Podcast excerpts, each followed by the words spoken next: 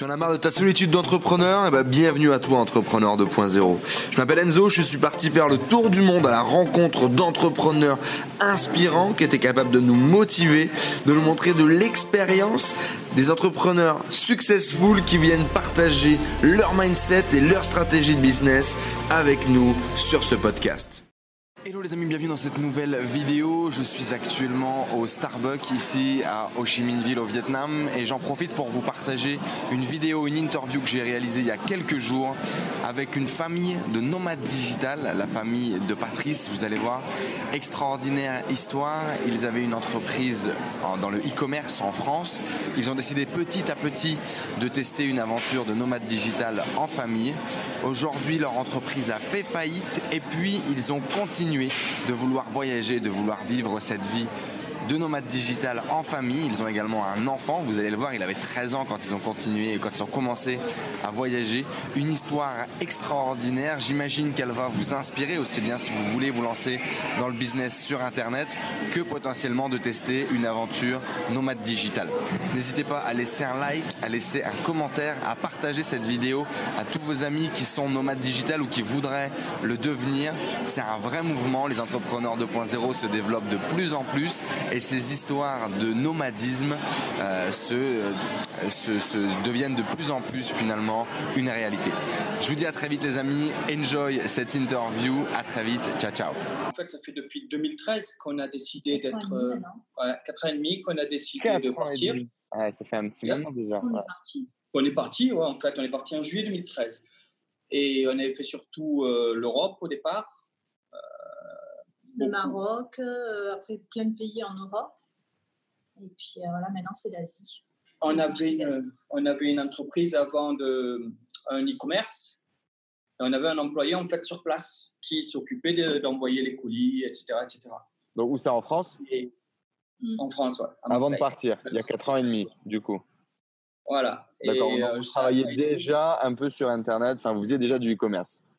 Ouais, bah, la boutique. Depuis, depuis 2005 en fait. Ah oui, d'accord, ok. Voilà. Et on l'a fermé, euh, la, la, fermé en décembre 2016, mm. janvier, enfin début d'année. Donc on a fait une liquidation et, et voilà en fait. on se posait plein de questions parce que savoir comment on allait continuer, etc. etc.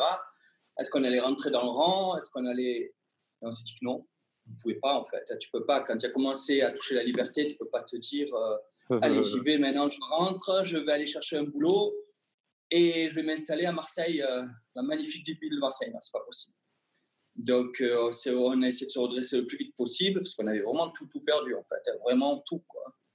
Et ah. en fait, avec les microservices, on s'est redressé en trois mois. D'accord. Donc rapidement là, pour faire la rétrospective, donc vous aviez une entreprise dans le e-commerce, vous décidez de voyager depuis 2014, si je dis pas non. 2013. 2013. 2013, vous décidez de vivre une vie de, nomade, donc en famille. En famille, ça signifie quoi? Deux en couple, vous avez des enfants?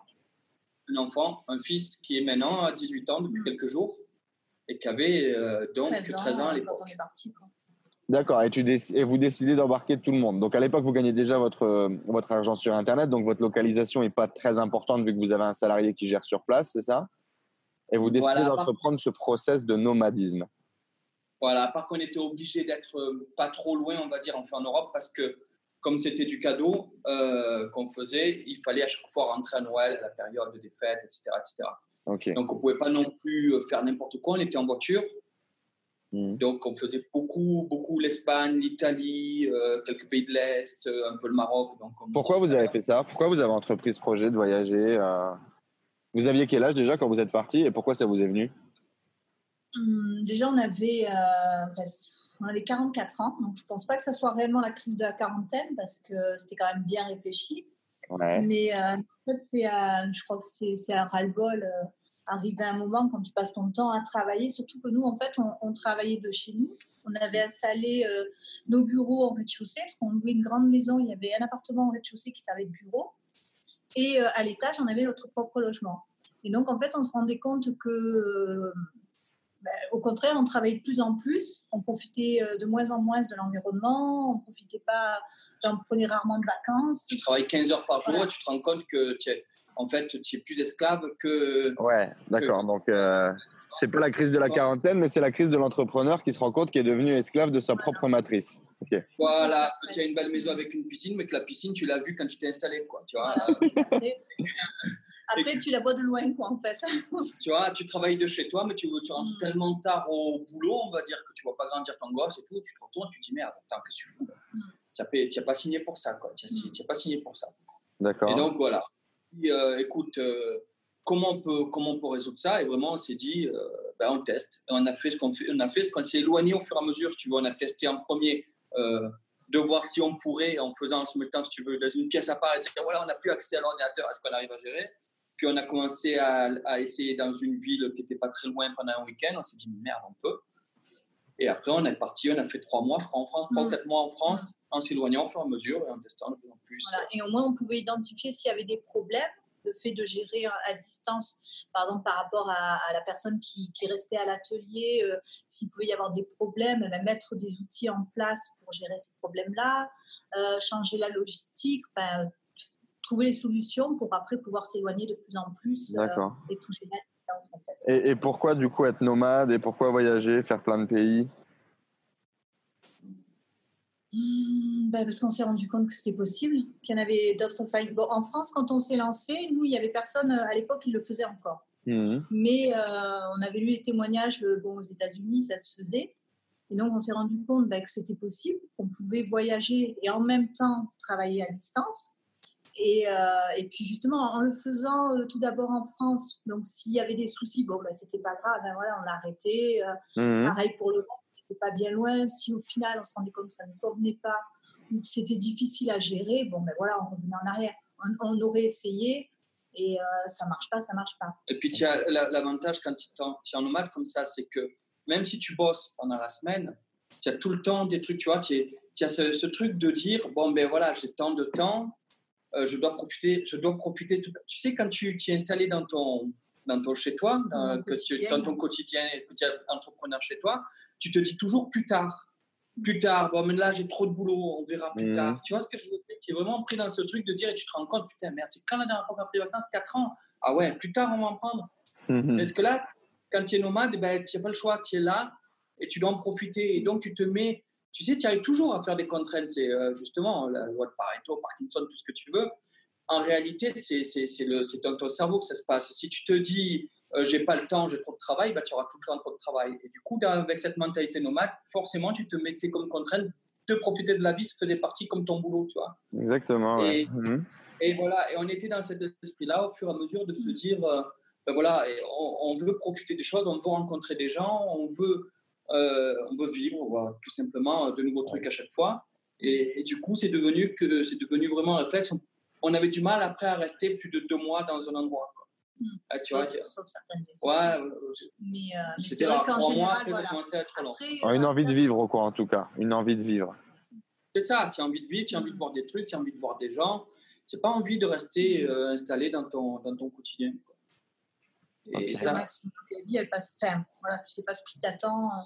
Tu as envie d'aller toujours plus loin. Quoi, en fait. Quand tu fais ça, tu as toujours envie d'aller plus loin. Tu as toujours envie d'en faire plus, de, de, pousser plus. Et en fait, voilà. Et, de toute façon, ben, c'est ça, même quand on a, fermé l'entreprise, donc euh, on ne pouvait pas se dire que ça n'allait pas être ça. Et au contraire, ça nous a servi à nous pousser encore plus. Quoi. Ouais, donc, alors, justement, vous démarrez ce, ce, ce, ce, style de vie, ce lifestyle, à, donc étape par étape, on comprend bien, il y a un vrai processus d'éloignement pour gérer les risques. Ok, c'est possible. Ok, on prend confiance en nous, c'est possible. On va de plus en plus loin, envie de, de plus en plus d'expérience. Et, à un moment donné, euh, ça, ça, se casse la gueule. Votre business ne fonctionne plus euh, et, vous devez liquider la boîte.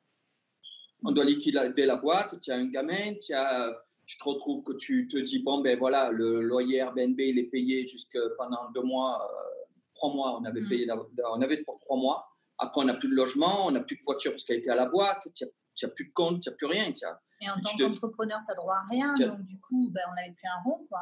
plus un rond. Et puis, et puis voilà, on était. Bon, voilà, tu te mm. dis, qu'est-ce qu'on fait? Tu commences à te dire, bon, ben, au départ, tu penses comme un, bonnet en te disant, bon, ben, c'est mort, c'est mort, qu'est-ce que tu veux faire?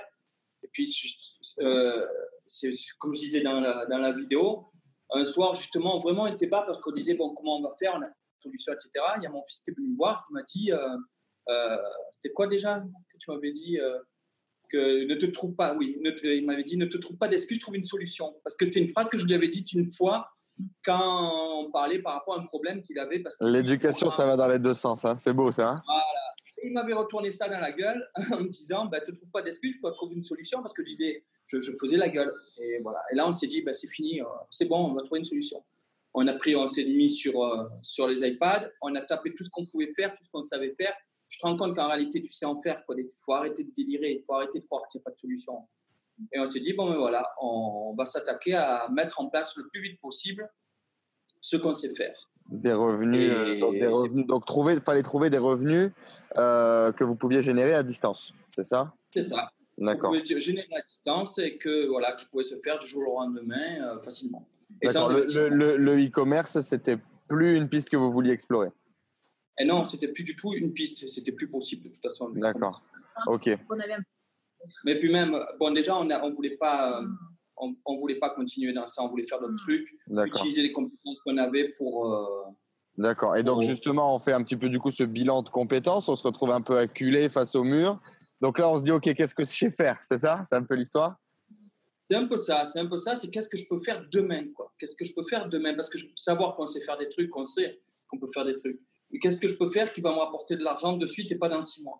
Ouais. Qu'est-ce qui va permettre qu'en trois mois, on ne se retrouve pas à la rue parce que justement, parce que normalement, il faut du temps quand même pour lancer des trucs. Euh, tu vois, tu te dis tout le temps, et bon, ben voilà, qu'est-ce qu'on peut faire qui, se, qui va marcher vraiment le plus rapidement? Donc, euh, j'avais déjà testé un petit peu les microservices puisque j'avais testé bon, euh, celui qui a créé 5 euros, je le connais, c'est quelqu'un que je connais depuis qu'il est tout jeune, Guillaume. Et, et, donc, je connaissais très bien 5 euros. J'avais testé un petit peu pour faire un, article sur notre blog Famille Digital. On avait fait un article puisqu'on essaye de trouver justement des idées pour les gens pour gagner cette liberté-là. Donc, il était temps qu'on mette en pratique nous. Mmh. Et j'avais fait un test pour voir si ça pouvait marcher premièrement. Et en plus, mon fils vend euh, des jeux personnalisés, lui, sur 5 euros. Donc, je connaissais un petit peu 5 euros. Et donc, on a mis à fond, à fond dessus. Je me suis mis à fond euh, sur la rédaction web. Et voilà, on a fait, euh, j'ai fait 400 et quelques euros le premier mois, 600 et quelques euros le deuxième et 2000 euros le troisième. D'accord. Donc, on, régénère des revenus qui nous permettent de rester dans cette dynamique, d'être nomade et de ah. continuer à voyager. Mais en plus, mais plus loin que les revenus, en réalité, ce que tu dois régénérer surtout, c'est ta façon de penser, en fait. Mmh. Tu vois ce que je veux dire? C'est même pas, s'en fout, puisque notre vie nomade, elle permet une chose que permet pas la vie sédentaire, c'est de s'adapter à tes revenus, s'adapter à ta vie, s'adapter à tout ce que tu veux. Tu vois, on n'a pas un truc qu'on laisse euh, euh, quelque part et qu'on doit payer. Si jamais tu gagnes moins d'argent, ben, tu, tu, trouves un logement Airbnb moins cher à un endroit où tu payes moins cher, dans, un pays où tu payes moins cher. Je veux dire, c'est faut arrêter de se bloquer, quoi. Il faut arrêter de, ouais. voilà. Bon, tu, tu, vas me dire, je ne veux pas me jeter la pierre, puisque on, était, on avait quand même perdu quelque chose qu'on avait euh, fait fructifier pendant Presque 11 ans, 11 ans et demi. Donc, c'est normal qu'on a eu un petit, qu'on ait eu un petit coup de mou. Mais une fois qu'on a passé ce petit coup de mou, voilà, c'est, il faut arrêter de, il faut pas se, il y a toujours des solutions en réalité. Et donc, ça a été quoi l'élément déclencheur pour euh, justement sortir de, de, de, ce brouillard, de cette dépression, de cette crise et repartir? C'était ça, c'est vraiment, c'est quoi c'est quand mon fils m'a dit ça, il m'a dit parce que tu sais, tu es fier, quoi. En tant que père, tu, te, tu, es fier. pour qui se prend ce gamin-là pour me dire ça? Et c'est vrai qu'il avait raison, donc il n'était pas question. Alors on s'est dit, de ce jour-là, hein, de ce jour-là, vraiment, au lieu de, à, l'instant précis, on a arrêté de penser euh, négatif, on s'est dit, on va y arriver. On s'est dit, on va y arriver, quoi qu'il arrive. Et d'ailleurs, de ce jour-là, on a, on, on a réservé la suite, on est reparti comme si c'était certain. Tu vois, on ne s'est pas dit si ça se passe bien. On ne s'est pas dit euh, si ça se passe bien. Euh, non, on a mis euh, le peu d'argent qu'on avait sur nous, etc. On a tout mis dans ce sens-là en se disant c'est parti, ça va marcher. Et dès le moment où on a vu que c'est commençait à rentrer un peu, un peu d'argent en optimisant la présentation des services, en sachant, en faisant ce que je sais faire, c'est-à-dire du copywriting pour mon propre service, en faisant ce qu'il faut pour que ça marche, ben, on a vu de suite D'accord. Donc la solution que vous avez choisie, du coup, c'est de faire de la prestation de service. C'est une stratégie que, voilà, dont, j'ai déjà parlé, etc. C'est sûr que court terme, sans investissement, tu veux de l'argent, tu vends ton temps. Tu as ou de l'argent ou du temps pour faire fructifier ton entreprise. Tu as décidé de mettre ton temps, ce qui te permettait de gagner de l'argent à court terme. Vous avez utilisé un truc particulier qui sont les microservices. Donc, comme on trouve sur Fiverr ou sur 5euros.com, le site de, de Guillaume. Et donc, vous avez vendu quoi, du coup, dès le début? De rédaction web, surtout. D'accord. Rédaction web, pratiquement. Après, j'ai fait un peu de graphisme, un peu de portrait, etc. Mais c'est pas ça qui rapportait assez d'argent. C'est rédaction web qui me permet de dire, en plus, euh, plus que le temps, malgré justement la situation, plus que l'argent, c'est aussi le fait de garder, d'être libre notre temps comparé à avant. C'est-à-dire que pour gagner 2000 euros par mois, je, je consacre en gros 3 heures par jour. Tu vois, alors qu'avant, euh, justement, pour, comme tu payes, euh, avant on payait les employés, on paye l'employé, on paye les charges, on paye ceci, on paye cela beaucoup plus. Donc du coup, pour gagner les mêmes sommes, en gros, je travaillais beaucoup plus. Quoi. Et Christine aussi travaillait beaucoup plus. Donc il y a ça aussi, il y a le fait de ça. Et avec la rédaction web, j'ai pu justement équilibrer ça. Et voilà. D'accord, donc aujourd'hui rédacteur, c'est ça? C'est principalement ce qui vous fait vivre et ce qui vous permet de continuer à avancer? Ouais, le principal de nos revenus, pour l'instant, c'est ça. C'est surtout ça, la rédaction web. Euh, voilà. Après, euh, on s'est remis à fond, justement, du coup, qu'on a plus de temps libre maintenant, ben, on s'est mis à fond au niveau du blog aussi, Famille Digital, où vraiment on est, on est à fond sur euh, relancer justement tout ça, relancer le truc, de professionnaliser un petit peu, et puis même c'est de se remettre parce qu'on n'avait plus le temps de vraiment conseiller les gens, de suivre notre communauté, etc. On avait perdu un peu ça. Et de cette situation, on en a fait une force. Et donc, du coup, on se relance à fond aussi dans le blog. D'accord, donc le euh, blog, c'est partager du coup cette vision, votre lifestyle d'être une famille euh, nomade digitale. C'est ça. Et aussi, justement, on a lancé une association où vraiment on veut mettre en place des systèmes pour vraiment aider, euh, conseiller, pour vraiment atteindre cette liberté, sortir de cette prison qu'on se, se, fabrique chacun. Quoi. Ouais. Donc, donc voilà, c'est vraiment se mettre dans cet esprit de partager cette idée, de vraiment pouvoir aider les gens qui, qui me demandent de l'aide pour ça, pour atteindre ça. Euh, euh, faire aussi justement pareil, ben, euh, ce que j'apprends à travers les microservices, comment on met en place les microservices. Et là, par exemple, j'en ai fait une, j'en propose une, une formation qui, plaît pas mal, quoi. Donc, du coup, on a une autre source de revenus qui se présente un petit peu. Mais au-delà de ça, on a surtout une, satisfaction qui est, qui, qui est monstrueuse.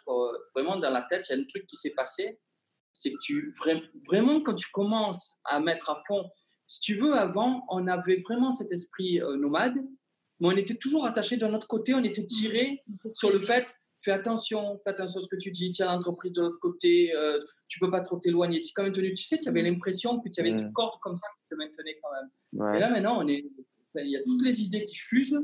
Et mm. vraiment, on est à fond dans ça. Euh. Parce que même avant, des fois, on avait des projets, mais en fait, on ne pouvait pas les mettre en place parce qu'il y avait l'entreprise.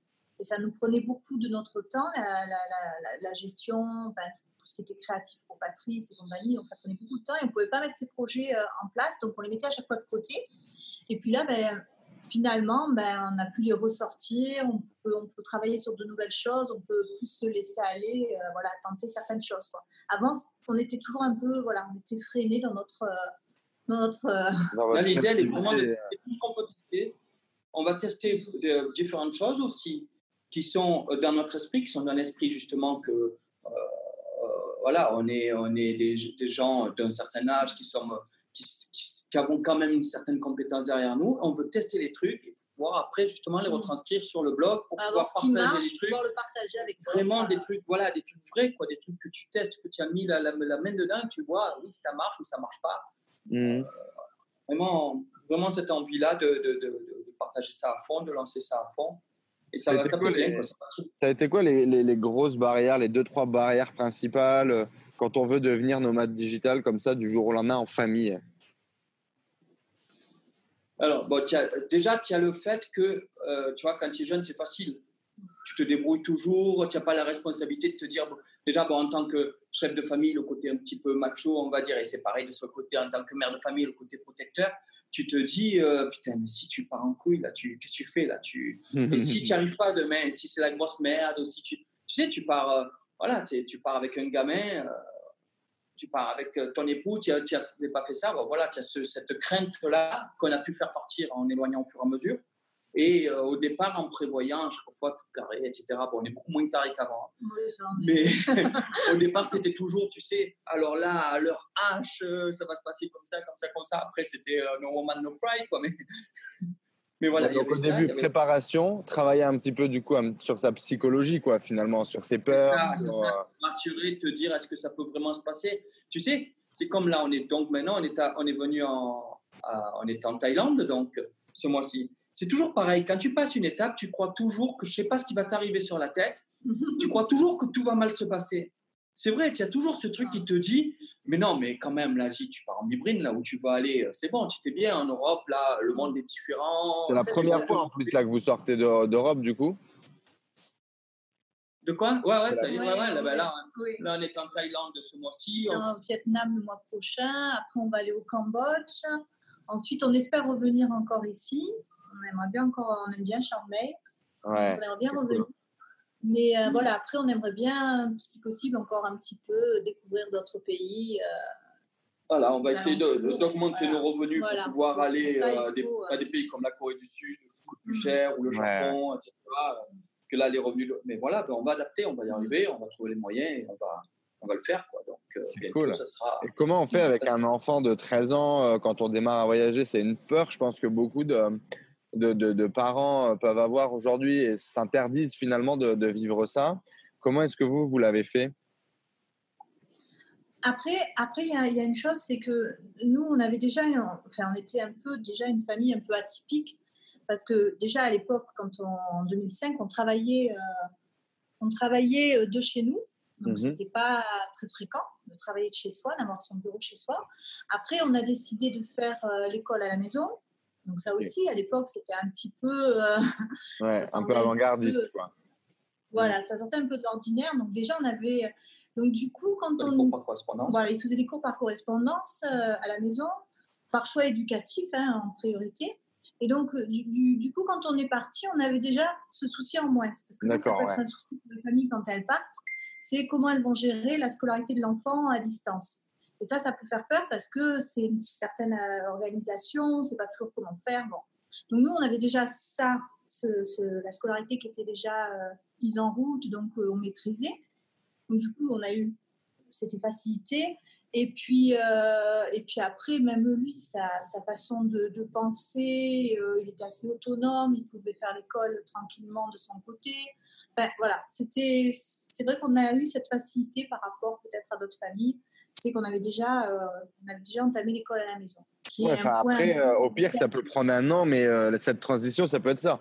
Avant de partir, ça peut être de décaler, de faire l'école à la maison, de sortir du système éducatif traditionnel. Parce que si on le fait en arrivant, ça peut, voilà, ça peut être un peu perturbant, mais si on s'est déjà préparé à ça, voilà, c'est déjà. C'est plus de suivi, plus de suivi de l'enfant, peut-être, du coup, plus de temps, donc plus de, plus de suivi. disons que au départ, mais en fait, ça a beaucoup, beaucoup, beaucoup croient que ça va désociabiliser l'enfant. Moi, je ne suis pas tout à fait d'accord.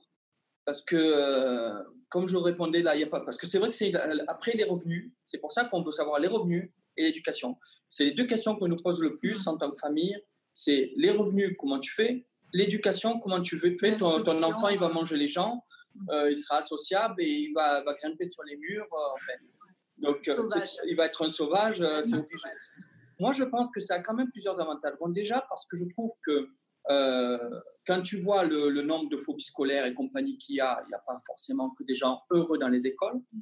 Même quand ils sont heureux dans les écoles, ne me dis pas que ça sociabilise complètement, parce qu'en général, tu restes avec un, deux potes à l'école et tu as un cercle fermé comme ça dont tu sors pas. Et en général, ils te ressemblent, ils sont du même système que toi, etc. En fait, tu vois ce que je veux dire? Tu, mmh. restes avec des personnes tu restes avec, avec, des personnes qui te ressemblent, donc c'est pas ça qui fait une société ça fait une société, oui, telle qu'on l'entend, euh, une société bien cadrée. Quoi. Mais ça ne fait pas le gars qui va être prêt à affronter l'univers. Et, je trouve que justement, d'avoir ce système de vie, ce, que ça apporte comme avantage, déjà, c'est que, euh, bon, déjà en anglais, il est super bon. Euh, il est obligé, en fait, il faut le pousser. Hein. Il, a rencontré certainement beaucoup plus de monde, surtout beaucoup plus d'adultes, etc qu'un gamin normal, puisque euh, voilà, il est obligé d'aller se débrouiller, d'aller poser des questions, d'aller faire des trucs euh, en tant que gamin avec des pays étrangers, il a eu beaucoup plus de contacts que quand on était sédentaire. Mm-hmm. Et ça lui apprend aussi à prendre, euh, à s'autodiscipliner, à se réguler lui-même. Et donc, comme, comme nous, on a l'esprit entrepreneur, tu vois, tu as un gamin qui a l'esprit entrepreneur, du coup, ben d'ailleurs, il a arrêté l'école. On lui a accepté qu'il arrête l'école avant le bac. Il avait de très bons résultats et il a arrêté quand même, en fait, parce que parce qu'il voulait développer ses projets, tout simplement. Et il avait des bons résultats, ouais, il n'est pas allé au bout Il n'est pas, pas allé au bout parce que, en fait, donc, euh, il avait 16-17 euh, de moyenne quand même, donc euh, ça se passait bien. Mais dans les derniers mois, dans les six derniers mois à peu près, il cumulait son travail le matin de l'école, l'après-midi avec ses projets, plus ses autres apprentissages, puisqu'il apprenait des langues, il apprenait le dessin, il faisait une MBA. non, il ne faisait pas encore la MBA en ligne, c'est après qu'il a fait. Euh, enfin, il apprenait plusieurs choses en même temps, la programmation, etc. Et il est venu nous voir en disant que justement, voilà, euh, il estime que le bac, ça va rien lui apprendre, lui a rien lui apporter, que, que justement, il pourrait, au lieu de, pour l'instant, il, il vivait à nos crochets. Donc, il, nous a expliqué, il nous avait préparé, je lui ai dit, prépare-moi un argument, si tu veux en parler, tu me prépares un argument. Donc, il a préparé un argument, de dire justement, euh, voilà, pour l'instant, ça ne me coûte rien, je peux investir dans mes projets euh, professionnels, tandis que si justement j'attends plus tard, ben, je serai pris par la vie et j'aurai plus de difficultés que maintenant. Et donc, il a demandé, il a dit, on me donne un an, je travaille sur mes projets professionnels. Si dans un an, mes projets professionnels, il n'y a rien qui voit le jour, ben, je serai toujours à temps de, prendre, de reprendre les études ou de passer le bac si j'en ai besoin en candidat libre. Et donc, et donc voilà. Ben, donc on a Aujourd'hui, il a 18 ans. Aujourd'hui, il a 18 ans. Ben, il a une application qu'il a sortie. Ben, il a été invité euh, à rencontrer Tim Cook pour, euh, pour présenter son application. Il a, euh, ben, dernièrement, quand il était à Paris, quand il était en France, il a été la, ministre, la secrétaire d'État chargée du handicap, a demandé à le rencontrer aussi. Donc, il développe son projet euh, d'application. C'est une application qui s'appelle Lee, qui est une, une, application qui lit euh, les étiquettes des produits pour les, les malvoyants. Donc voilà, donc euh, il est sur ce projet-là, plus d'autres projets sur lesquels il travaille. Il, il travaille sérieux. Voilà, ça s'annonce bien pour lui. donc il est vite rentré finalement dans un peu de, de, de, la self-éducation où il a commencé à se former par lui-même en allant chercher des contenus sur Internet, en lisant des bouquins. Et... C'est ça, c'est ça. Il a tout, c'est ce qu'il voulait faire vraiment, c'est vraiment apprendre à programmer plusieurs langages. Euh, euh, comme je disais, il a fait un peu une, il a fait une MBA en ligne pour apprendre comment gérer une entreprise. Il, il apprend, il apprend tout le temps. Il continue à apprendre tout le temps. Il réserve une partie de son temps à un projet, une partie de son temps à l'autre, une partie de son temps à, apprendre. Donc euh, voilà. Donc je pense que ça, tu vois, c'est pas le genre de mentalité que tu apprends facilement quand tu es dans un processus classique. Non, c'est sûr. ça, c'est sûr. Ça, c'est sûr. Ok, c'est intéressant. C'est très, très intéressant. Et, du coup, euh, aujourd'hui, lui, c'est quoi ses, ses, envies, euh, justement? Est-ce qu'il a envie de continuer à voyager avec vous? Est-ce qu'il a envie à son tour euh, d'être, de, générer des revenus et de voyager par lui-même? C'est, quoi son, ses plans sur la comète par rapport à, à ça maintenant qu'il vient d'avoir 18 ans et, et qu'il a découvert en tout cet univers-là avec vous? Ben, Ses plans, pour l'instant, c'est encore quelques années avec nous, pour l'instant, à première vue. Et après, euh, c'est euh, jusqu'à ce qu'il ait assez de revenus pour nous lâcher. Hmm. et, et, après, je, aux dernières nouvelles, après ça peut changer, mais après, c'est ça, il veut trouver, il veut euh, continuer à voyager. On en parlait il n'y a pas longtemps d'ailleurs pour l'interview que je lui ai faite. Hmm.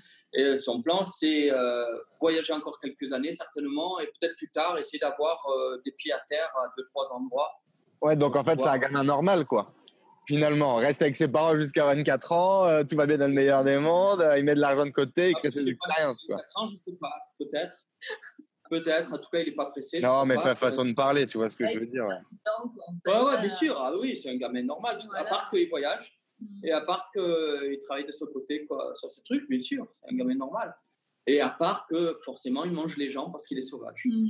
Ouais. Mais ça, Justement, par, par, rapport à ça, euh, comment vous faites? Est-ce que vous avez quand même réussi à, avoir des groupes d'amis qui sont aussi nomades, à garder des contacts avec des amis à vous que vous aviez en France? Est-ce que vous allez souvent à des événements dans les pays où vous allez? Comment vous faites pour socialiser, socialiser et, pas rester un peu dans votre grotte finalement euh, euh, en, tant que famille qui voyage?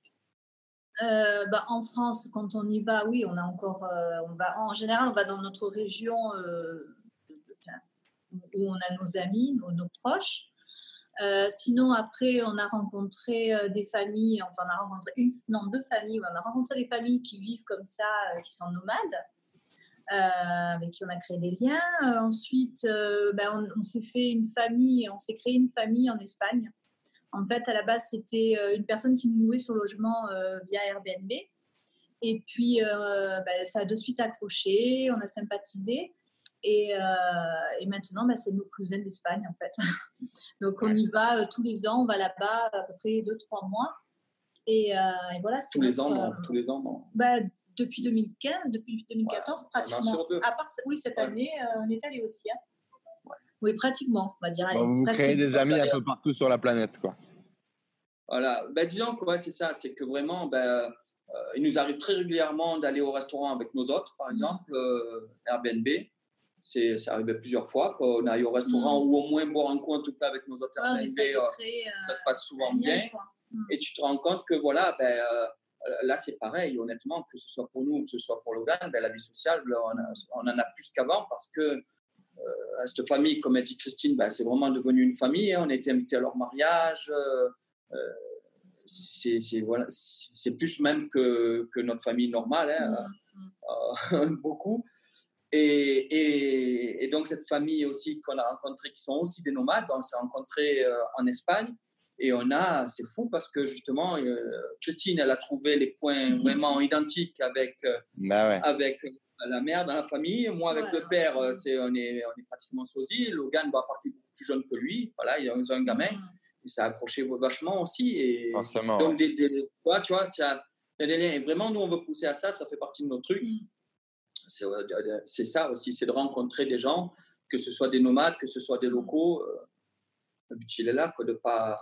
Ben, je, pense aussi à une chose, c'est que quand on, est, quand on arrive euh, dans un pays ou quand on a l'opportunité de, de, parler avec quelqu'un, on, va, on va tout faire pour parler avec cette personne parce que on, ça va saisir cette opportunité de, de créer un lien, de, d'en mmh. apprendre plus sur le pays, par exemple grâce à cette personne, comme on a fait à Athènes avec mmh. euh, Ariane. Ariane. Voilà, euh, qui, est, qui, est, qui, est, guide à Athènes.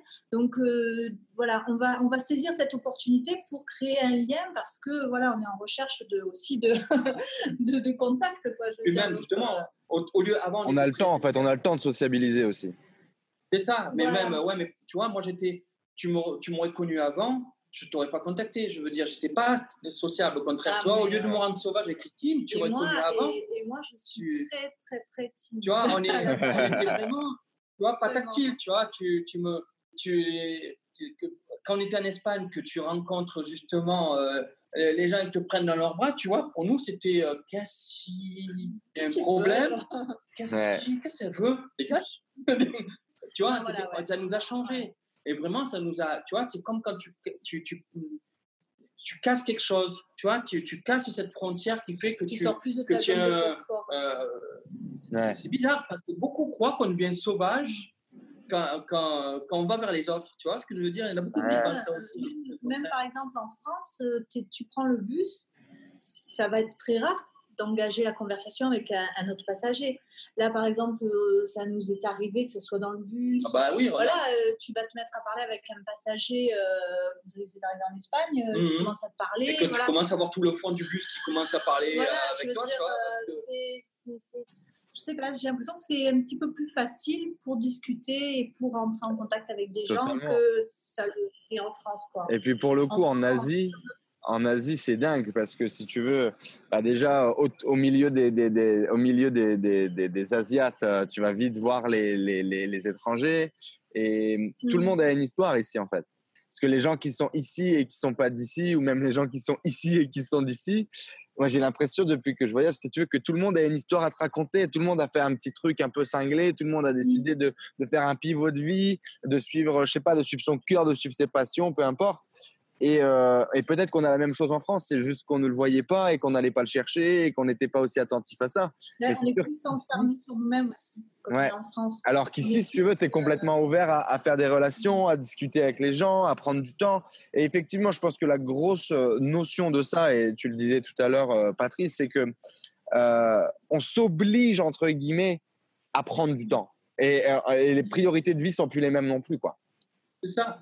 C'est ça, c'est que vraiment, tu te dis pas, tu te, c'est comme si tu avais plus. En fait, c'est un peu comme, euh, comme quand tu as. Euh, comme quand justement tu rencontres des trucs, des, voilà, qu'on parle que tu as été malade ou ceci, cela, et que tu te rends compte qu'il y a d'autres priorités que ton quotidien qui ne sert à rien, quoi, et que ça ne sert à rien d'emporter ton de ta Là, c'est pareil, tu te dis même la priorité, elle est de vivre le truc.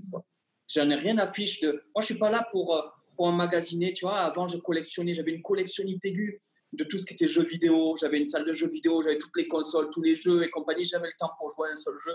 Tu vois, c'était. Maintenant, je m'en fiche d'avoir des trucs et compagnie. Tout ce qui m'importe, c'est de vivre, tu vois.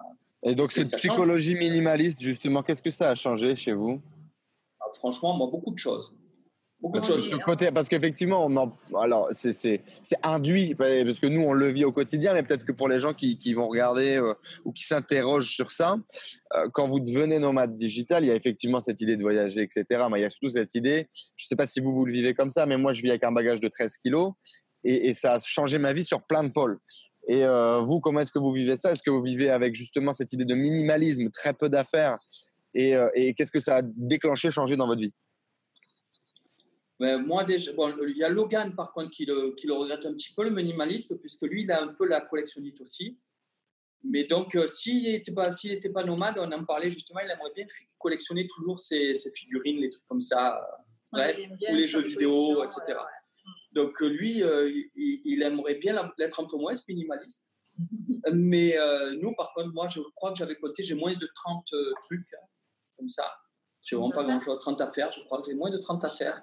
Non, après, on a beaucoup, c'est au niveau du matériel. Après, c'est le matériel euh, C'est ce qui prend le plus de place parce qu'on a chacun nos ordinateurs. Euh, ça, c'est logique, ouais. Euh, et rien que ça, ça pèse. voilà, c'est vrai que après, on a, on a plus du tout d'affaires en France. On doit avoir, il doit nous rester deux, trois cartons. On n'a plus rien. Donc c'est vrai que. Et là où ça pourrait être la fin du monde pour plein de gens, de plus avoir plus rien. Comment vous vivez ça et qu'est-ce que vous avez appris de ça? Ben, tu n'as pas le poids de la responsabilité de tes affaires. Tu n'as pas le poids de te dire, oh, pourvu qu'ils ne soient pas abîmés, pourvu qu'ils soient cassés, pour pas, pourvu qu'on ne me le vole pas. Pourvu... Tu vois ce que je veux dire quand C'est pareil quand, pour te donner un autre exemple, quand on était sédentaire, j'avais on avait donc une belle villa. Mais quand on avait déménagé, qu'on habitait à la villa, je regardais la caméra tout le temps tu vois euh, J'avais mis parce que je disais, purée, si quelqu'un rentre et nous vole les trucs et compagnie. Et une fois, donc on était à, à une autre ville. Quoi. Une fois, il y avait euh, la caméra qui marchait pas ou un truc comme ça. J'ai pris la route le soir pour dire, pour aller voir, oh mon Dieu, qu'est-ce qui se passe? La caméra ne marche pas, machin. Tu vois ce que je veux dire? Du stress. Tu es, plus tenu parce que tu, par tes affaires que le contraire. Quoi. C'est pas, c'est, dingue ça. Pas hein. les Tu vois? Et là, tu as plus ce rapport-là. Tu as plus ce rapport-là. Alors, c'est sûr que comme quand tu as une voiture, c'est pareil. C'est ça. Tu as peur de la faire voler, tu as peur de la faire abîmer. Tu vois, euh. on avait toujours ça quand on était nomade en voiture. Mm. J'avais toujours cette peur surtout que justement c'était euh, euh, donc un leasing à la société. Et selon où j'étais garé, j'avais toujours peur pourvu qu'on me la raye pas, qu'on me la mhm. vole pas, pourvu qu'elle soit pas abîmée. Oh là là, la route elle est petite, si on me la touche, tu. Tout ça, de plus avoir de voiture, je suis content maintenant. Mhm. Tu as plus content. du matériel. J'ai plus à me dire pourvu qu'on me, me vole pas la voiture, pourvu qu'on me la raye pas, pourvu qu'on me la. Tu vois Et tout ça, tu as l'impression que tu es de plus en plus libre, que tu t'en détaches parce que tu es plus tenu par tout ça. Tu, tu es tenu par le fait de, de qui tu es, de ce que tu offres à ta femme, de ce que tu offres à ton fils, ce que tu t'offres, et chacun ce qu'on fait pour les autres. Et tu as cette liberté-là de te dire, voilà, ben, écoute, euh, je le disais euh, ben, hier, justement, de dire, mais malgré ce qui s'est passé, malgré ce qui s'est passé en début d'année, on est là. Tu vois, tu es, es, es, là, tu vis des trucs, tu vas manger au restaurant tous les jours parce que ça coûte euh, rien du tout ici. Parce que surtout en Asie, ouais. tu, es, tu es là, tu te dis, mais tu te rends compte combien de fois tu serais allé au restaurant si tu étais en France? Alors là, et là, tu n'as plus toutes ces notions-là, tu n'as plus ces freins, tu n'as plus ces trucs. Honnêtement, c'est vraiment une liberté dans la tête qui fait que euh, tout ton esprit est disponible pour deux choses. Euh, profiter de la vie déjà et euh, aller toujours plus loin, quoi. avoir toujours des idées, toujours les trucs, que tu as de la place parce que voilà, ça bouillonne dans ta tête quoi, quand tu as. Et est-ce qu'on est, qu'on est, plus heureux comme ça? Ah, Franchement. Mine de rien, même si ça a été, ça a été très, en fait, ça a été très dur quand même à vivre parce que c'est pas facile à vivre une la faillite de ton entreprise quand tu l'as depuis 11 ans et demi, c'est quand même difficile à gérer et à surmonter quoi. Mais Donc ça a été mais mais finalement quelque part, ça nous a aussi enlevé un poids. Parce que c'est vrai qu'on on avait toujours euh, le souci de se dire pourvu que ça se passe bien, pourvu que voilà, euh, on n'était jamais, euh, on n'avait jamais vraiment l'esprit tranquille parce que c'est voilà, c'est difficile quand même d'être entrepreneur. voilà, il y a toujours. Et puis tu avais le truc, c'était encore nos associés, c'était des amis, nos employés, c'était des amis. Mm.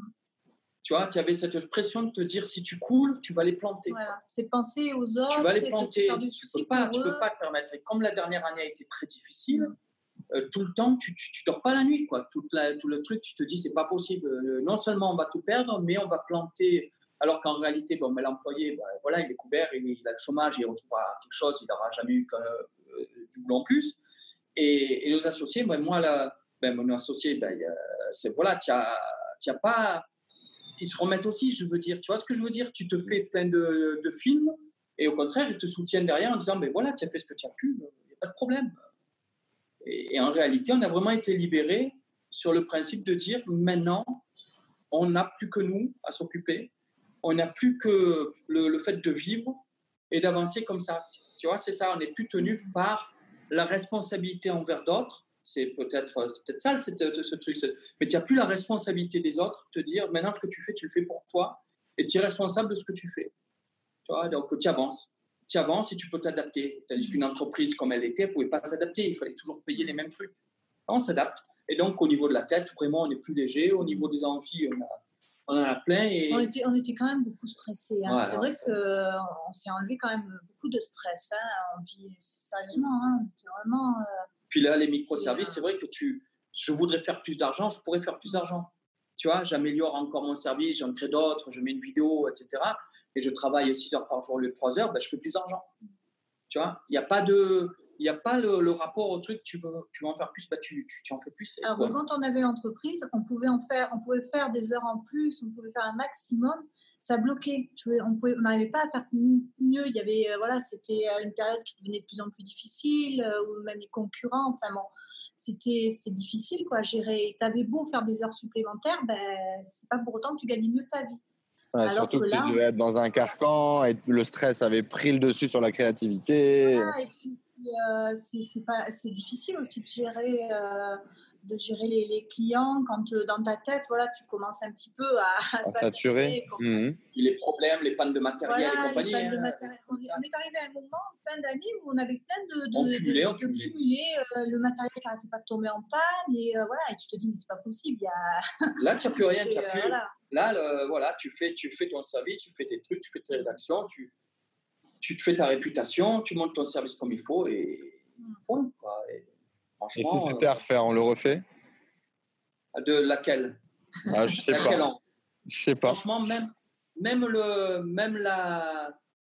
Ça serait à refaire, euh, on aurait arrêté un an avant, je pense. Ouais, ouais, je pense qu'on aurait. On n'aurait pas attendu que ça tombe, on n'aurait pas essayé de tout faire pour remonter l'entreprise la dernière année. Ouais, parce que on a du mal, émotionnellement, on est impliqué, c'est compliqué. Tu tues ton bébé. Mais tu vois, c'est le contraire, tu vois, c'est pas à faire, oui, je veux couler. je veux couler plus tôt si possible. Tu vois, avant de. Tu vois, c'est pas le fait de couler que le problème. Le problème, c'est de ne de, de, pas l'accepter. C'est comment tu te moi, ça serait mmh. Ouais. Mmh. Franchement, ce serait relevé. Bon, se relever, mais justement, ça aurait été plus facile.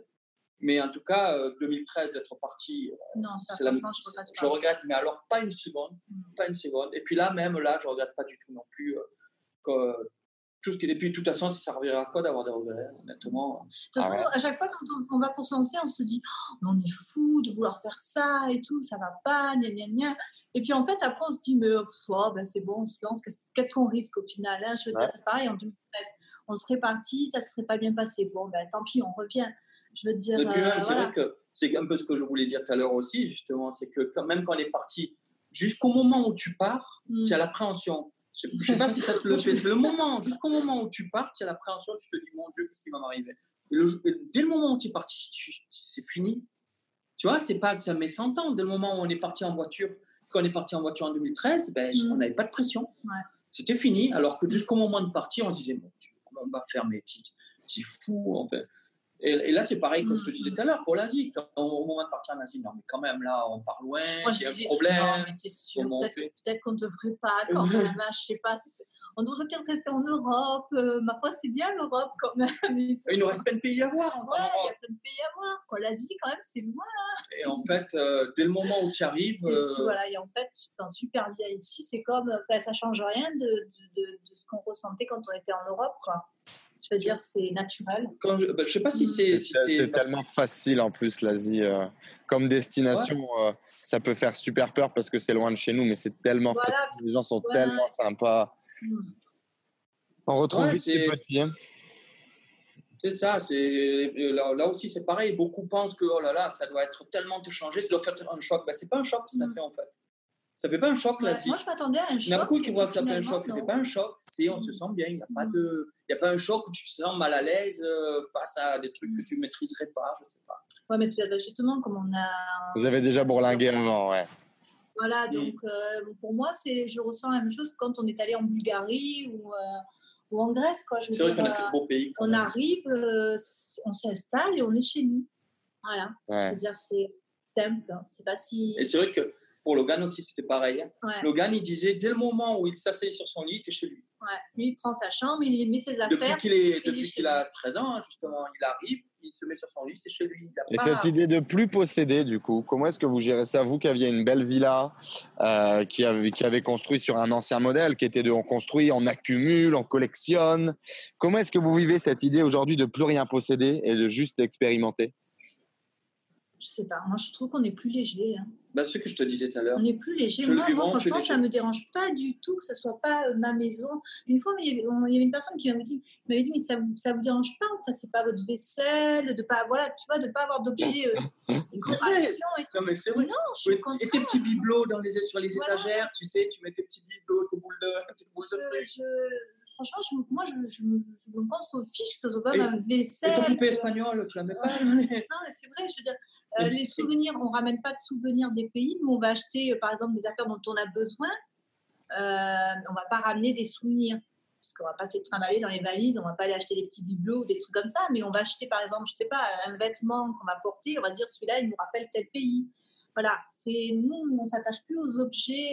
non, non, vraiment, moi, je le vis vraiment au contraire. Je te disais tout à l'heure, sereinement. Mm. Je le vis comme comme si j'avais justement un, problème de moins à gérer. Tu sais, quand tu as peur de, de perdre quelque chose, c'est euh, bah, c'est comme, euh, c'est comme dans le, la fable, là, le, le banquier, le savetier. Là, voilà, mmh. dès le moment où tu as peur de perdre quelque chose, ben, tu le vis quand tu es là. Comme, mmh. y a rien la seule chose qui compte, c'est nos ordinateurs. Ils sont dans nos sacs à dos, on les a tout le temps avec nous. Ben, dans les valises, c'est des vêtements, c'est des voilà. Si on perd les valises, bon ben tant pis, on achètera des vêtements. C'est pas euh, voilà. La seule chose qui est importante, c'est euh, nos ordinateurs parce que c'est nos outils euh, de travail. Donc on en a besoin pour travailler, mais sinon voilà. Hein, il n'y a que hein. ça qu'on surveille. Il n'y a que ça qui est qui a de l'importance pour nous. Le reste. Et comment est-ce qu'on a comment est-ce qu'on s'adapte à cette philosophie, cette façon de penser? Vous l'aviez pas avant. vous l'avez fait par étapes, du coup, petit à petit, en quittant progressivement euh, votre foyer, euh, en éloignant la distance. Et comment est-ce que vous conseillez, par exemple, des gens qui vous disent, ben, moi, j'aimerais vivre une vie similaire, j'aimerais devenir nomade. Comment est-ce que vous les conseillez à faire ces petits pas, ces premiers petits pas? Bah, Déjà, le, fait de le minimalisme, c'est déjà quand tu prends la décision de partir, euh, en général, tu n'as pas le choix, tu es obligé de te débarrasser de tes affaires, des affaires que tu as chez toi, de faire du tri. Donc c'est à ce moment-là aussi que tu te rends compte des objets qui ont vraiment de l'importance pour toi. Donc, ça peut être fois difficile parce qu'il peut y avoir une euh, valeur sentimentale avec certains objets. Donc en fait, le minimalisme, il commence déjà là. Quand tu fais le choix de partir, tu es obligé de te libérer de ces objets-là. Donc euh, ça, tu vas le faire par étapes, tu vas y aller petit à petit. Euh... Ben, on a, on a, nous, c'est vrai qu'au départ, quand on est parti en voiture, la voiture était un peu pleine. Voilà, c'est vrai qu'avec la voiture, on Elle n'était pas si pleine, pas si pleine que, ça. comparé. Mais c'est vrai qu'au début, ben, Logan, il faisait du baseball. Donc, on avait trimballé euh, ses affaires de baseball et en fait, il s'en est jamais. Et tu te rends compte que même au fur et à mesure que tu fais ton truc, tu te rends compte déjà dans une maison comme une chose tu utilises en ah. réalité. C'est clair. Tu utilises une maison. tu, mets, tu te rends compte que tu payes de l'espace pour ranger des cartons. Hmm. Alors que ces cartons, ils ont de la valeur dedans, tu vas payer de l'espace parce qu'il va falloir que tu agrandisses, que tu fasses faire un deuxième garage parce que tu as des cartons à mettre. Ouais. C'est stupide en réalité. Et donc, vraiment, les objets, c'est vraiment pas qu'à partir aux objets parce que tu es obligé de travailler pour payer le logement de tes objets que tu, que tu entasses dans ton, dans ton grand appartement. parce que nous, même au début, quand on est parti, au début, on s'est dit pour les affaires, on s'est dit, bon, on va louer un garde-meuble. Et puis mhm. après, on s'est dit, quand même bête d'aller payer un garde-meuble pour, enfin, pour garder des cartons, quoi. Je veux dire, on les trie encore, ces cartons, on fait encore du tri, et je suis sûre qu'il ne va pas rester grand-chose, et on pourra euh, les dispatcher à droite ou à... Voilà, et en fait, c'est son frère qui nous a gardé les deux, trois cartons chez lui, quoi. Donc, on n'allait pas payer un garde-meuble pour trois cartons. Quoi. Mais tu te rends compte que justement, même dans ce qu'on a emmené, au fur et à mm. mesure, ça, on le continue à amener. En fait, c'est vrai que je ne me suis pas servi. Mm, pas servi. mais euh, au fur et à mesure des voyages, tu, tu, tu vides. À chaque fois, qu'on revenait en France, hop, on faisait encore un tri. On se hmm. disait, bah, ça, on ne l'a pas utilisé. De toute façon, c'est ça. Si tu ne l'utilises pas pendant X mois, euh, c'est que tu ne l'utiliseras pas. pas du tout. Donc, euh, c'est pas la peine de le garder. Même dans un carton, ça ne sert à rien. Donc, à chaque fois qu'on revenait en France, bah, voilà, on s'en débarrassait, on vendait, on donnait. On a fait ça à chaque fois. Et, et maintenant, voilà, on a, là, c'est quelques, il y a quoi Quelques vêtements en France Des vêtements, voilà, un peu chauds au cas où. Encore, ils vont disparaître. mais voilà, quoi, il y a deux, trois cartons, il n'y a plus rien. Quoi. Je veux dire, après, quelques petits souvenirs. Euh, voilà, mais, euh, mais c'est. Euh, non, après, voilà, c'est ça. Après, c'est le, le principe, tu, tu vois, même sans partir en voyage, c'est vrai que le minimalisme, tu te rends mm. compte vraiment que si tu fais le tour dans tes affaires, bah, tu, tu essayes de, de, voir tout ce que tu n'as pas mis depuis X mois. En fait, tu disais, qu'est-ce qu'on doit conseiller aux gens? C'est ça, c'est regarde ce que tu n'as pas utilisé depuis des mois et qui te prend de la place et vends-le, donne-le, euh, débarrasse-toi des trucs mm. qui, qui t'encombrent. Ça ne sert mm. à rien de, de faire la poussière dessus. Et, puis même des fois, même des fois tu as tellement d'affaires que tu es obligé de louer un appartement, un grand appartement. Pour mettre tes affaires. Et en fait, pour mettre tes affaires dedans, alors qu'il suffirait d'enlever certains meubles qui ne te servent à rien pour louer un appartement plus petit. Donc, gagner de l'argent aussi, faire des économies. Mais en fait, des fois, c'est vrai que tu te dis, mais pourquoi tu as autant de meubles? À quoi ils te servent ces meubles? C'est, enfin voilà, c'est après c'est un état d'esprit quoi. Après, voilà. Est-ce que ça a amélioré votre relation de couple de, de, de, vivre avec cet état d'esprit, de vivre dans ces voyages? Est-ce que c'est quand même quelque chose qui te rapproche? Parce que du coup tu débloques quand même du temps euh, pour aussi profiter de tes proches. Donc euh, euh à, à, 40 ans, euh, ça a été le, le, le, le Graal, là, le nombre de couples qui sont séparés, c'était un couple sur deux, je crois qui se séparaient ou euh, quand tu as le stress avec le boulot, que vous travaillez ensemble, ça doit pas être facile à gérer. Euh, qu'est-ce que ça a changé dans votre relation de, de, de, couple, ça? Bah, surtout que nous, ça fait à peu près. On a toujours travaillé ensemble. 3, 4. Non, mais ça va ne compte pas. ne compte pas. on, a toujours travaillé, on a toujours travaillé ensemble. Euh, voilà, on est, non, ça. Non, je pense que si, parce que il y avait des périodes quand même où il y avait plus de tension quand même. Non, c'est vrai que quand on était. Euh, quand on était sédentaire, justement, ça commençait à être difficile parce qu'il y avait des fois où on était poussé un petit peu à bout. oui, mais c'était le boulot. Ouais, c'était le boulot, c'était le boulot. Mais c'est vrai que je pense à largement. enfin, oui, non. Toi, ça t'a beaucoup changé. Mm. Christine, ça l'a beaucoup changé. Ça lui a donné beaucoup de. J'ai plus, plus, confiance en moi. C'est vrai qu'il y a des choses que je ne pensais pas que je serais capable de faire. Euh, même, euh, même le fait de, gérer le blog ou les réseaux sociaux, euh, il y a quatre ans en arrière, je ne pensais pas que j'en serais capable, ni que ça me plairait spécialement. Je le faisais pour l'entreprise, mais pas par plaisir, enfin pas pour mon plaisir personnel. tu te pousses beaucoup plus. Voilà, mais maintenant c'est vrai que choses, voilà, toujours des trucs je me pousse plus. Euh, et pour notre couple, je pense que oui, parce que justement, on est quand même euh, l'esprit plus tranquille, je pense que ça aide quand mmh, même. Mmh. Vous passez du temps ensemble aussi, du coup, j'imagine que vous profitez un peu plus l'un de l'autre hors travail non, non, bien sûr. Ben, disons que maintenant, étant donné que voilà, on peut se permettre. Avant, c'est vrai que quand on y regarde, on ne sortait pas tant que ça. On était dans une jolie région et en fait, on ne sortait, pas, tant, sortait pas tant que ça. Hein. Il était toujours très occupé. Enfin, bon, c'était pénible des fois parce qu'on ne pouvait rien. Voilà, on, pouvait rien. Mais toi aussi, tu es pénible. J'en ai marre. mais, mais maintenant, c'est vrai que voilà, même voilà, quand on était en Grèce, on s'est on s'est fait une croisière dans les îles. Bah c'est des choses qu'on n'aurait pas fait avant.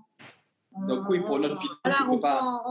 voilà, parce qu'on se dit, avant, le, le, boulot prenait trop, trop part euh, de notre vie, alors que maintenant, on se dit non, maintenant, il faut aussi profiter de la vie. Donc, du coup, ben, le boulot, d'accord, mais arrivé un moment, ben, on s'arrête, ou euh, tel jour, ben, on va travailler, on va pas travailler, on va aller se balader, ou voilà. oui, de toute façon, c'est sûr. Donc, c'est sûr, ça améliore les, les, conditions, les relations du couple. Après, il faut dire que nous, justement, on a toujours été très fusionnels quand même et que c'est vrai que certaines témoignent justement que c'est un peu difficile d'être tout le temps ensemble. Mm. il y en a, voilà, 24 heures sur 24, ça peut être dur pour Pour certains, ça peut être un peu plus dur parce que justement, euh, tu dois être, tu mais après, voilà, tu, tu peux aussi faire des trucs seuls, etc. Mm. Mais aller se balader, voilà, euh, voilà tu es obligé tout le temps d'être euh, ensemble. Quoi. Et, dans, et pour votre vie de famille, votre relation avec votre fils, tu disais tout à l'heure que tu passais pas beaucoup de temps avec ton gamin et que tu accumulais des choses que tu n'utilisais pas. Aujourd'hui, par rapport à, l'éducation de, de, de, votre fils, le temps que vous avez passé avec votre, avec votre famille, les moments, les, les souvenirs que vous avez en famille, euh, c'est quoi votre vision de ça aujourd'hui? Je ne supporte plus. D'ailleurs, on le vend. Minimaliste. Pour les pièces, on le vend pour les pièces. On n'en a pas besoin. Ouais, minimaliste. On ne va pas le garder. Non, ouais, franchement, ouais, justement, depuis, depuis ça, ben voilà, on a vécu plein de choses ensemble. On a, on a passé beaucoup de temps ensemble, on a travaillé ensemble. Euh, euh, oui, c'est le jour et la nuit, puisque je le voyais pratiquement plus. Hein, surtout moi, Christine, quand même, passait du temps encore avec lui. Euh, à l'époque, moi, je le voyais plus, plus beaucoup, hein, honnêtement. Ah, si tu le voyais quand non, mais je le voyais avec lui. Non, mais je le voyais comme Ouais, c'est ça, mais c'est ça. Christine a dit le truc. Tu mangeais avec lui. Voilà, les, les moments normaux. Waouh! je me nourrissais et je redescendais de suite travailler. Waouh, c'était super. Donc, euh, donc oui, rien à voir, oui, bien sûr. On a vécu plein de trucs ensemble, on a vu plein de trucs ensemble. Bah, de toute façon, chaque fois qu'on fait des sorties, on les fait en famille. Euh, euh, hmm. Simplement, quoi, oui, on a plein de choses qu'on peut se rappeler, il y a plein de choses qu'on a pu vivre, il y a plein de choses que. Ben, voilà, il y a évidemment ce jour et la nuit pour ça. Ça fait de vous une famille soudée, quoi, aujourd'hui Je crois. La communication, ça n'a pas été trop dur, justement, quand on vit comme ça 24-24, euh, avec euh, un ado qui grandit, machin, euh, qui des fois on doit avoir envie de dire Moi, je veux une vie normale comme tout le monde, vous me faites chier les parents avec vos conneries. Je le bats. il peut pas. Non, oui, non, ça se passe. Franchement, ça va. Il n'a pas été un ado, un ado trop difficile. Ben, en fait, c'est vrai qu'on on a tendance, quand, y a, quand on, on sent qu'il y a quelque chose qui ne va pas ou quoi, on discute, on, discute beaucoup. On a toujours fait ça, en fait, de justement, s'il y a un problème ou quoi que ce soit, d'en parler, d'essayer de trouver une solution. Même on n'a jamais trop imposé, tu vois, même, pour, même si justement on demandait par exemple de bons résultats, etc. Mm. C'était toujours dans la. On, on, a essayé toujours d'être dans la discussion et. Euh, écouter ce qu'il a à dire, écouter ce qu'il avait, tu vois, comme pour le coup, je te disais, d'arrêter des études, ou même quand il y avait des problèmes ou qu'il y avait des trucs qui voulaient soulever, on essaye de pousser à dire, bah, on en discute. Quoi. Et vous étiez déjà comme ça avant ou ça l'a exacerbé? Euh, Je dirais qu'on était quand même comme ça. On était déjà quand même. On était quand même comme toujours, ça. Euh, étant donné que justement on, travaillait ensemble, à chaque fois, quand il y avait quelque chose qui n'allait pas, ben, on en parlait. Donc c'est vrai qu'on a toujours été. Euh, a beaucoup dialogué en fait pour euh, s'il y avait un problème quoi que ce soit crever l'abcès euh, de suite en fait. Ouais, ok. Euh, non, c'est vrai que quand il y a quelque chose qui va pas, on, en discute donc c'était déjà le cas. ouais, je pense que pour, pour ça c'était déjà mm. le cas. Après pour lui, je sais pas si ça a débloqué des trucs ou pas, c'est difficile à dire. Bon, après il a grandi aussi, hein. c'est sûr qu'entre ouais, entre le départ et maintenant, ouais, c'est clair. Ok, bah, c'est une super histoire. Alors, on peut suivre votre histoire où là? Où est-ce qu'on peut suivre vos aventures? Bah, sur, euh, Alors, il y, y, a un blog, donc euh, Famille Nomade Digital. Ouais, on mettra le lien là, juste en dessous. Voilà. Euh, sinon, bah, après, on, a, on, est sur les réseaux sociaux hein, Facebook, Twitter, Instagram, Pinterest. Là, on est en train de, de se relancer dans la, de relancer notre chaîne YouTube de faire mmh. des, euh, des, vidéos. On fait deux vidéos par semaine pour partager aussi bien des conseils. Euh, deux, voilà, les conseils, les visites. Voilà, ce ne sont pas que la découverte d'une ville ou d'un lieu, mais aussi donner des conseils en même temps dans d'autres vidéos. Donc voilà, là, on a relancé notre chaîne YouTube en, en arrivant en Thaïlande. Pour objectif, voilà, le, lifestyle nomade de famille, nomade digital, c'est ça? Mm-hmm. Et pour continuer encore pendant longtemps. Tout à fait. Bon, la vie est belle alors. Avec le petit truc, avec le déambulateur. Les papis nomades digitaux. Eh, pourquoi... ben, pourquoi pas bah Carrément. Bah, en tout cas, c'est, merci beaucoup de, de, bah, d'avoir partagé, euh, partagé votre histoire. C'est vraiment, euh, c'est vraiment super intéressant. Je pense qu'il y a énormément de familles euh, qui rêvent aujourd'hui. Enfin, il y a énormément de gens aujourd'hui qui rêvent de ça qui sont dans un système qui comprennent même plus et qui savent même plus pourquoi est-ce qu'ils bossent tous les jours. Et c'est un beau témoignage en tout cas. Euh, ce qui est super intéressant, c'est que vous avez euh, ben, vécu les hauts comme vécu les bas aussi. Et, c'est une belle humilité que d'en parler et de le partager euh, avec la sincérité que vous le faites. Et merci pour ça. Je pense que ça peut vraiment inspirer beaucoup de gens. Et, voilà, se retrouver à 40 berges dans la merde, tout perdre et plus rien. Et ok, qu'est-ce qu'on fait, tu vois? Euh, moi, j'espère que mes parents vont regarder cette vidéo et j'espère qu'ils vont laisser un commentaire quand je vais dire cette phrase-là. Mais euh, mes parents, là, ont tout quitté aussi. Ah, ils ont 53 pour le coup. Et ils ont tout quitté. Et là, ils sont dans, cette volonté de démarrer une nouvelle vie, si tu veux. Et euh, c'était peut-être plus facile pour vous parce que vous étiez déjà entrepreneur avant. C'est très compliqué parce qu'ils l'ont jamais été. Ils ont été salariés pendant 25 ans dans la même boîte, au même, tu vois. Et, donc, il y a beaucoup de barrières qui font face. Et je pense que ouais, ça peut clairement les inspirer et que ça peut inspirer énormément de gens. Donc, bah, merci beaucoup pour ça et, et longue route à vous, du coup. Ne vous arrêtez jamais, continuez de partager. Et, et c'est vraiment génial. Et puis, au plaisir de, de vraiment pouvoir se rencontrer. Euh, moi, Chiang Mai, pas dans les plans, mais euh, euh, là, je vais, euh, je vais à Ho Chi Minh pendant une semaine. Après, je rentre et je vais justement à Koh Samui voir un peu mes parents, faire Nouvel An, Noël. Euh, après, en janvier, je rentre en Thaïlande, je rentre à Bangkok. Peut-être, peut-être début janvier, euh, avant de rentrer en France, parce qu'en France, après, euh, je rentre pour une grosse conférence justement dans, dans le e-commerce fin janvier. Et après, c'est quasiment sûr que je revienne. J'ai décidé, moi, à mon avis, de vers six mois, un an ici, là. Donc voilà. D'accord. Tu comptes rester six mois, un an en Thaïlande ou autour quoi, de la Thaïlande? Hmm, Principalement la, la Thaïlande. En fait, sortir un petit peu du mode de nomade, ouais. Euh, j'ai encore envie de voyager, j'ai encore envie de visiter plein de choses. Mais là, il y a, mon cœur et il y a des projets qui m'appellent ici. Euh, donc, je vais euh, relever le défi avec, avec beaucoup de, plaisir. Et l'avantage, bah, c'est quand on est ici, et, pour ceux qui ne le savent pas, c'est énorme. C'est que là, j'ai pris un billet d'avion pour Ho Chi Minh Ville, donc le Vietnam, pour une semaine. Ça va me coûter 87 dollars aller-retour Bangkok, euh, Vietnam.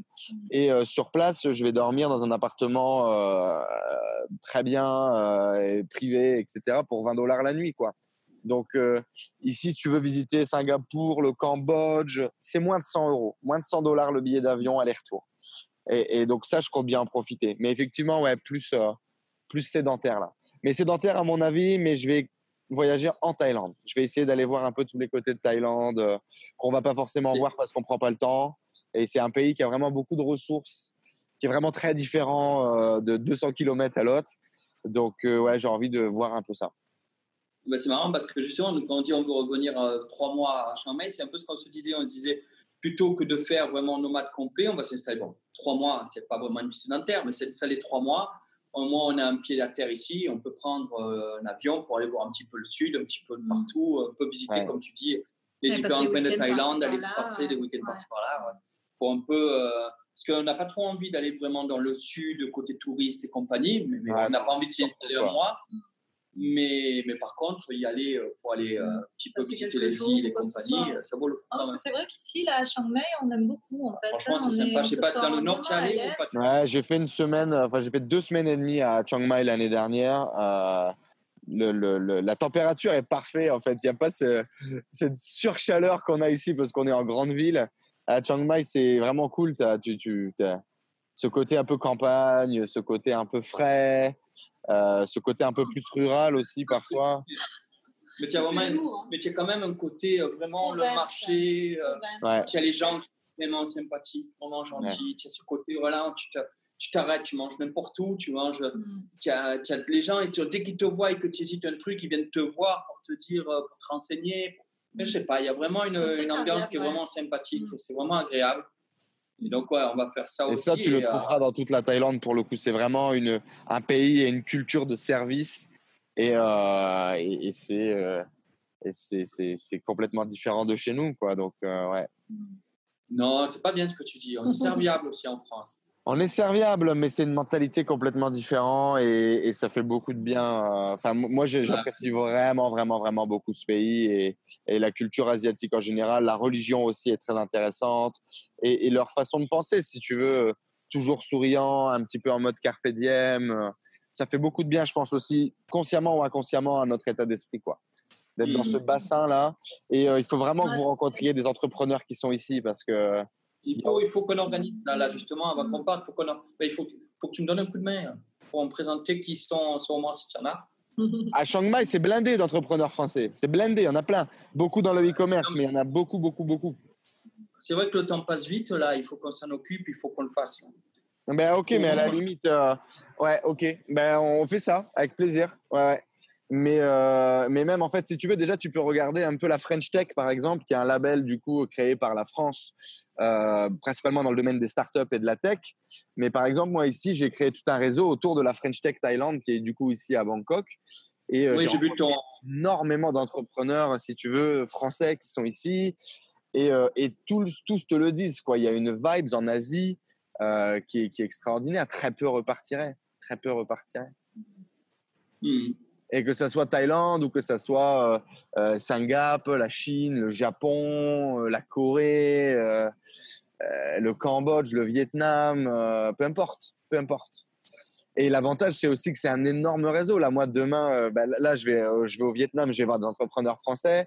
Je vais au Cambodge, j'ai qu'à demander ici les contacts de la French Tech Cambodge. Et puis, j'ai déjà rencontré d'ailleurs. Et tu vas et directement, tu rentres dans, dans des écosystèmes comme ça et boum, toutes les portes, elles s'ouvrent et tu ouais, as des mini-familles un peu partout, quoi. Et c'est extraordinaire. Ce qu'on n'a pas chez nous, où il y a effectivement, euh, c'est un peu plus sectaire, quoi. C'est un peu plus chacun fait un peu son truc dans son coin et, et vient surtout pas manger mon bout de pain. C'est un peu différent. Ça, te dire. On a plus le réflexe, quand on est euh, normal en face, on a plus le réflexe de voir l'autre comme un concurrent. Quoi. Ouais, il y a moins de partage. Tu vois, tu vois plus l'autre, tu te dis, ouais, mais si lui il réussit, ça veut dire que moi je réussis pas. Alors que c'est complètement stupide, puisqu'en réalité, c'est plus tu vas euh, y aller, plus le gâteau il va grandir. En fait, c'est un truc de base, quoi. Ouais. Mais voilà, il y a plus le truc de te méfier de l'autre et de faire semblant d'aller dans les, euh, dans les, euh, les confs, là, mais faire du réseautage, tu vois, mais le réseautage. Réseautage orienté sur toi. Qu'est-ce que les gens peuvent m'apporter? Exactement, voilà, je vais lui donner ma carte de visite pour lui vendre un truc, quoi. alors que en voyage notamment, enfin moi ça s'est vraiment euh, révélé en voyage et, et, et, en rencontrant beaucoup d'entrepreneurs et même dans le développement de mon business, parce qu'aujourd'hui mon business est principalement orienté sur l'apport de valeur. Euh, tu t'inverses la question, qu'est-ce que je peux apporter à l'autre d'abord? Et ça change tout en fait. Mais aussi ça change tout et ça t'apporte à toi. Ouais, et ça t'apporte beaucoup plus que, que, que, que si tu avais l'autre approche. J'en suis persuadé. Ah oui, mais ouais, je, suis plus que persuadé. J'en suis plus que persuadé. Et en plus, il y a un, deuxième point aussi qui fait toute la différence. C'est dans ta tête, la envie de toujours savoir plus de trucs, toujours apprendre, toujours apprendre de l'autre. Curieux, ouais. C'est vrai. Hein. tu ne penses pas au pognon que ça va te rapporter parce que automatiquement, ce que ça va t'apporter dans ta tête, ça va emporter à toi en général. Tu vois ce que je veux dire? En plus, nous, comme justement les besoins sont, sont faibles, c'est tu n'as pas besoin de chercher à tout prix à rentabiliser ce que tu fais. Ta vie n'a pas besoin d'être rentabilisée. C'est de vivre qui compte avant d'être rentable. Et ça fait toute la différence, je trouve. Ça fait vraiment toute la différence. Euh, ça, change tout. ça change complètement ton approche au monde, ton approche à l'argent, ton approche à l'expérience. C'est ça. quand tu vas dans une truc justement de réseautage, quand c'était en France, tu disais pourvu que je rentre, que ça m'ait rapporté quelque chose, pourvu que j'ai fait le truc, oh putain, j'ai pas fait de touche, tu as eu un appel pour une commande, en fait, c'est le truc c'était pas du tout le même truc. C'est encore une fois, c'est c'est pas du tout la même logique. Là, tu as, as, envie de vivre des trucs, tu as envie de voir des gens. des choses sur le plan personnel. Voilà, voilà tu as, as, envie de, as envie de partager, tu as envie de donner des trucs, comme tu dis, tu as envie de, de, donner des trucs parce que toi, ça te. Je sais pas, il y a quelque chose qui se passe en toi. Quoi. Bien sûr. Des trucs, c'est difficile à expliquer, mais il y a des trucs qui se passent en toi qui font des déclics différents. Tu te sens mieux après le coup. Après coup Écoute, je pense que c'est une superbe belle conclusion euh, pour cette vidéo. Je suis tout à fait d'accord avec ce que tu viens de partager. Merci beaucoup en tout cas d'être venu partager. Merci, merci. Euh, je ferai une petite vidéo d'intro et je publierai cette vidéo sur YouTube avec grand plaisir. Euh, écoute, on reste en contact dans tous les cas. potentiellement, même moi j'ai besoin de rédaction et de copywriting, donc on en discute également. Et, et, ok pour organiser quelque chose euh, pour organiser quelque chose ou sur Chiang Mai ou ici. Euh, écoute, on se tient au courant, on en discute et on voit ce qu'on peut faire. Ça va. Avec grand plaisir. Merci beaucoup. Bonne soirée à vous. Ciao, ciao. À bientôt.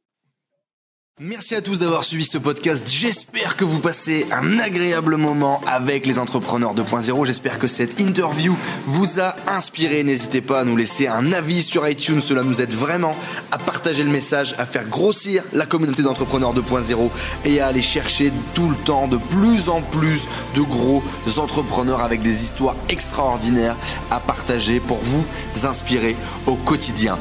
N'hésitez pas à laisser également vos messages sur le groupe Facebook Les Entrepreneurs 2.0.